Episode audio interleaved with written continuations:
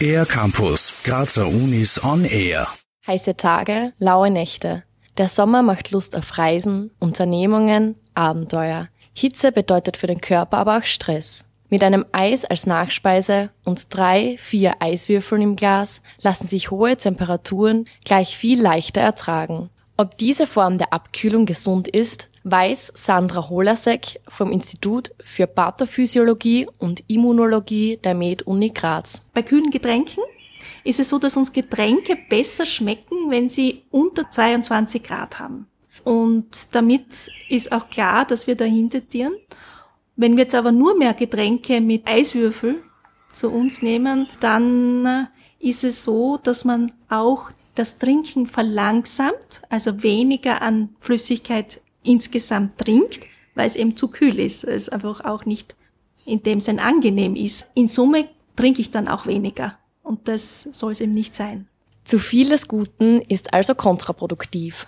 Das gilt auch für Twinny, Magnum und Co. Denn diese süßen Kalorienbomben verschaffen uns zwar auch die ersehnte Abkühlung, aber nur kurz. Sandra Holasek. Der Mundraum des Menschen ist ein Checkpoint. Da spielt sich ganz viel ab. Bevor wir das runtergeschluckt haben, kommt es bereits im Mund über den Mundraum zu Signalen ins Gehirn. Und so signalisiert auch ein gekühltes Lebensmittel, ob das jetzt ein Getränk ist oder eben ein Eis, auch eine jetzt subjektive Wahrnehmung, aber auch physiologisch messbar, kommt es zu einer Kühlung des Kopfbereichs und das ist angenehm. Tatsächlich ist es so, dass zu hastig verzehrtes Eis den sogenannten Kältekopfschmerz verursachen kann auch Brain Freeze genannt. Jeder von uns kennt es, dass wenn man ein Eis zu schnell isst, dass man sogar oft Kopfweh hat. Und das, da sollte man wirklich aufpassen, dass man kühle Getränke und auch Eis nicht zu schnell verzehrt, weil es da zu einem vermehrten Blutfluss kommt.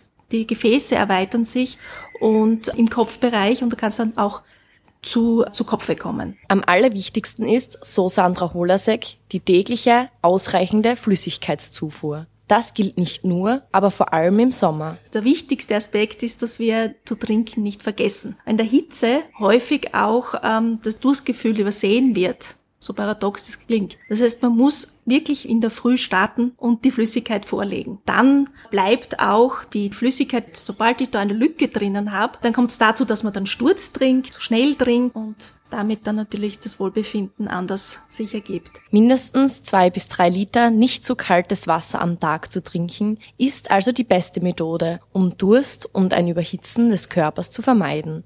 So gerüstet muss auch niemand auf eine genussvoll verzehrte Eiskugel verzichten. Für den ER-Campus der Grazer Universitäten Corinna Kaufmann.